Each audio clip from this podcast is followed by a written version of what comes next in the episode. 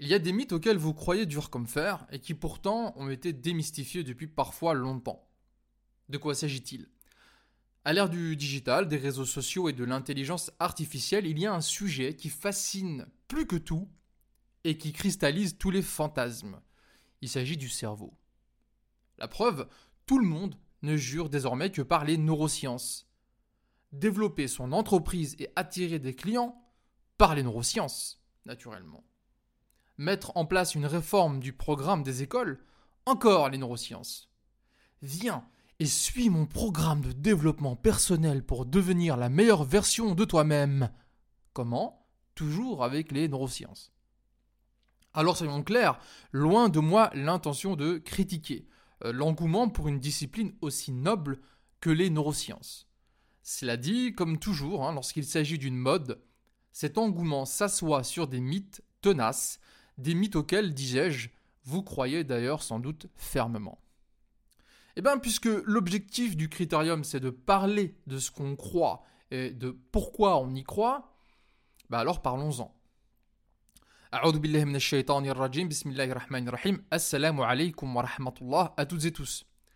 Donc, le terme qui est utilisé par euh, les experts des neurosciences pour désigner euh, ces croyances fausses sur le cerveau, c'est neuromythe je vous proposerai un genre de top 3. C'est donc euh, complètement non exhaustif évidemment. Un top 3 des neuromythes parmi les plus populaires. Comme certainement une bonne partie d'entre vous, j'y croyais, en tout cas la plupart me paraissaient tenir la route. Mais voilà, dans ce domaine comme dans bien d'autres, les intuitions, les idées simples et agréables sont souvent trompeuses. Or, et on en parle à la fin de cet épisode, ces mythes peuvent empoisonner la vie. D'ailleurs, je sais qu'une bonne partie d'entre vous ne sera pas d'accord avec moi. Restez donc bien jusqu'à la fin, sinon vous louperez l'essentiel. Mais donc avant ça, quel est le premier neuromythe dont nous allons parler? Le cerveau gauche et le cerveau droit. Alors comme beaucoup de mythes, cette idée, elle repose sur quelque chose de vrai. Euh, en effet, il y a bien une asymétrie du cerveau qui est divisée en deux hémisphères, chacun comportant des aires spécifiques la reconnaissance des visages, euh, le raisonnement abstrait, euh, le langage, etc. Ça peut concerner plutôt un hémisphère ou l'autre. Mais dans cette idée se sont cachées deux croyances fausses. Première croyance, l'hémisphère droit serait plutôt euh, créatif, intuitif, émotionnel, tandis que le gauche serait quant à lui tourné vers les fonctions plus analytiques, rigoureuses, logiques. Donc deuxième croyance qui est liée à la première, c'est que parmi nous, il y en a certains qui sont plus cerveau gauche, autrement dit plutôt logique et analytique. Des personnes douées pour la prise de, de décisions rationnelles. D'ailleurs, longtemps, on a attribué cette caractéristique prioritairement aux hommes. Et donc parmi nous, il y a d'autres personnes qui seraient plus cerveau droit, de doux rêveurs, poètes, créatifs, artistes. Et on a souvent mis les femmes dans cette case. Euh, la réalité, elle est moins binaire. Les deux hémisphères ne sont pas des boîtes indépendantes. Ils communiquent intensément et en permanence. Et il n'y a pas, euh, dans les tâches que chacun mène, une spécialisation vers un espace plus créatif pour l'un et plus rationnel pour l'autre. D'ailleurs, on peut aller plus loin. Les tâches que mène le cerveau sont fortement délocalisées entre les différentes parties du cerveau. Quand vous effectuez un calcul ou que vous peignez un tableau, c'est chaque fois tout le cerveau qui est mobilisé que la tâche soit de type euh, créatif ou qu'elle soit de type logique. De toute façon, n'importe quel mathématicien vous dira que euh, résoudre une équation est une forme d'art, n'est-ce pas? De même, il n'est pas possible de diviser les gens entre ces deux pôles. Nous utilisons tous nos deux hémisphères. Et donc oui, euh, tous ces tests des magazines populaires et des sites attrape-clics du style Quel cerveau êtes-vous? Vous l'apprendrez en répondant à nos 50 questions. Bah, ils ont tous réussi à propager ce mythe encore très tenace dont on devrait tous se débarrasser et je vous expliquerai tout à l'heure pourquoi il faut absolument s'en débarrasser. Mais avant cela, attaquons le deuxième neuromythe qui a un nom. Il s'appelle le VAC. Vous connaissez VAC V-A-K pour visuel, auditif, kinesthésique. L'idée derrière ces termes, c'est que euh, chacun d'entre nous a un profil d'apprentissage.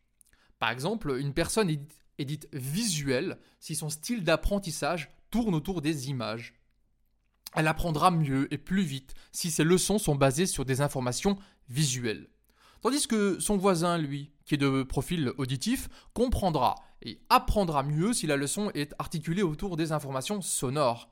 Le kinesthésique, chez lui, ce sont les informations sensorielles qui fonctionnent de manière optimale. Comment euh, expliquer cela En gros, les enfants très tôt se développent de la manière qui conviendrait le mieux à leur cerveau et chaque enfant grandit euh, en se spécialisant dans un profil d'apprentissage. Une large enquête menée dans une quinzaine de pays montre que les enseignants, et c'est quand même le métier le plus concerné par ces questions, cette enquête donc montre que 9 enseignants sur 10 sont convaincus que leurs élèves se partagent entre les trois profils visuel, auditif, kinesthésique. Or, aucune étude n'a jamais pu démontrer l'existence de ces types de profils d'apprentissage.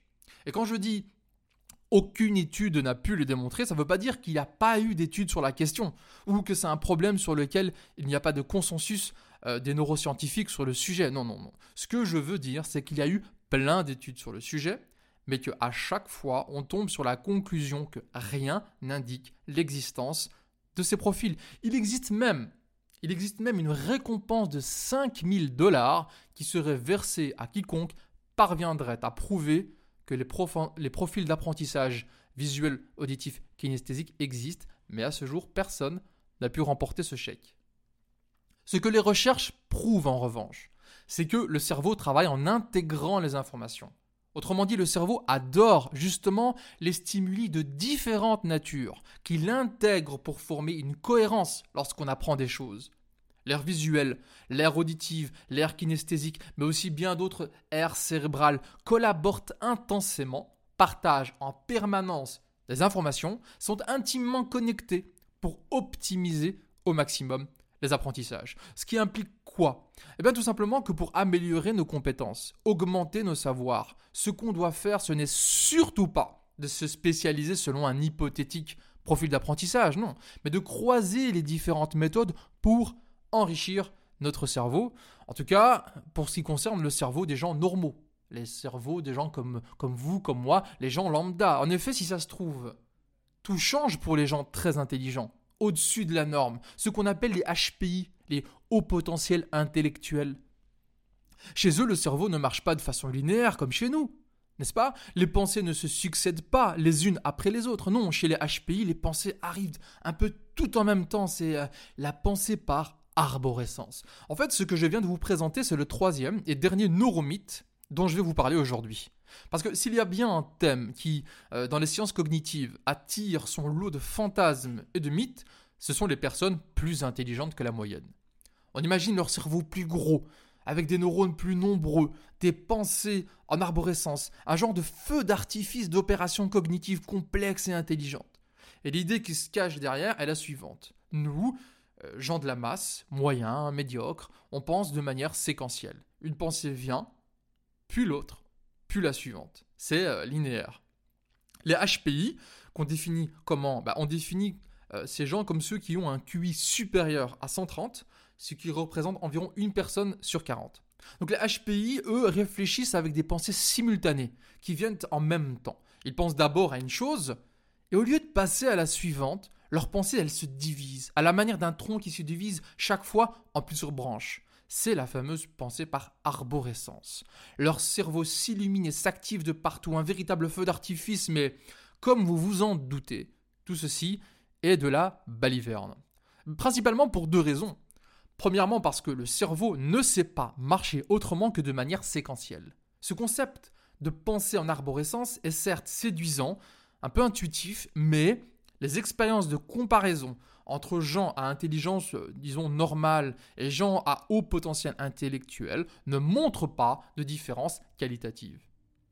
Deuxièmement, parce que au contraire, au contraire, les HPI n'ont pas besoin d'un feu d'artifice de pensée quand ils analysent une situation. Ils ont justement besoin de moins d'étapes que les autres quand ils réfléchissent. Parce que c'est ça qui caractérise l'intelligence. Pour une même opération, un calcul par exemple, le cerveau des HPI s'allume moins, pourrait-on dire. Il pense plus vite, de manière plus économe, plus rapide. Euh, comme un ordinateur, un ordinateur plus puissant, plus rapide, pour une même tâche, il aura besoin de moins de ressources qu'un ordinateur normal. Mais en revanche, ce sera toujours de manière séquentielle. Donc voilà, voilà, je vous ai présenté trois neuromythes parmi bien d'autres. Restez encore avec moi parce que tout ce que je viens de vous dire n'a de sens qu'avec ce qui va suivre.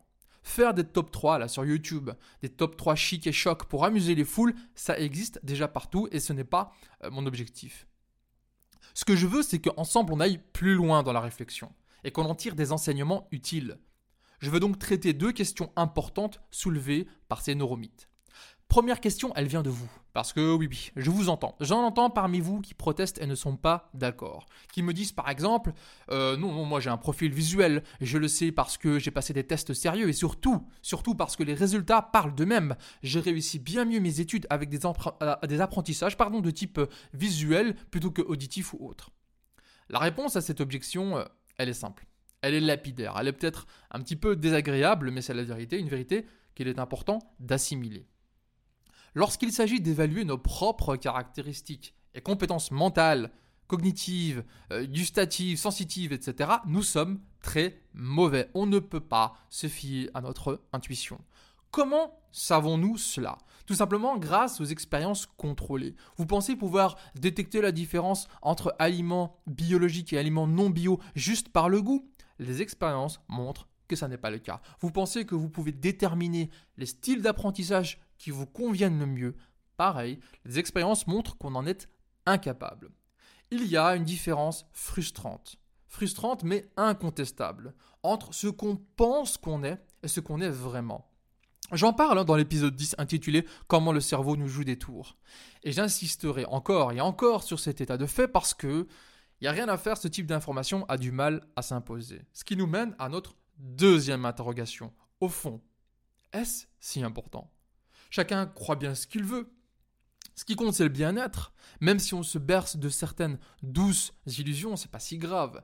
Et c'est là où, comme vous vous en doutez, je ne suis absolument pas d'accord. Premièrement, il y a des gens qui, eux, ont bien compris l'intérêt de ces fausses croyances, qui créent des programmes, des formations, des séminaires, gagnent leur vie en vendant des fausses croyances. Or, si on ne parvient pas à faire la distinction entre ce qui est fondé et ce qui ne l'est pas, entre ce qui est vrai et ce qui est faux, entre ce qui a été prouvé par des expériences contrôlées et ce qui relève de croyances à la mode, alors on peut beaucoup plus facilement être victime de manipulation. Prenons le cas des hauts potentiels intellectuels. Si la pensée en arborescence, qui est une théorie fausse, devenait un concept adopté par, euh, par les écoles, par euh, les associations de défense des HPI, alors on mettrait en place des programmes pédagogiques complètement biaisés qui peut-être auront des conséquences contre-productives pour leur apprentissage. Passons au cas de la croyance apprentissage par cerveau droit rationnel versus cerveau gauche créatif. Une jeune fille, par exemple, qui passe des tests et se convainc qu'elle est cerveau gauche, donc plutôt créatif artiste, va peut-être abandonner des études en sciences parce que ça ne convient pas à la case qu'on lui a imposée et qu'elle a acceptée. Même chose pour le débat apprentissage auditif versus visuel. Cette fausse croyance pousse certains enseignants à privilégier des moyens d'apprentissage et d'en abandonner d'autres parce qu'ils sont convaincus que tel élève est tel profil d'apprentissage tandis que tel autre est un autre profil, ce qui sera au détriment de la bonne qualité de l'enseignement. Ce que l'on croit, ce n'est pas juste une question d'opinion inoffensive, parce que ça a des conséquences sur nos vies, sur nos choix, sur nos sacrifices. Vous voulez en savoir plus? J'en parlais dans l'épisode 11 intitulé Les discours qui nous séduisent. Sortons de la séduction que l'on éprouve pour ce qu'on aime entendre, pour ce qu'on aime croire sur nous-mêmes et sur les autres, et construisons, c'est tout le sens de la démarche du critérium, construisons un rapport à la réalité qui lui soit le plus fidèle possible. Je ne pense pas, je ne pense pas vraiment qu'il soit possible d'envisager un renouveau civilisationnel pour les musulmans sans passer par une exigence de vérité et de rigueur. Voilà, c'est tout pour aujourd'hui. À la prochaine avec un autre épisode. En attendant, prenez garde aux neuromythes, mais à tous les autres mythes également. Wassalamu alaikum.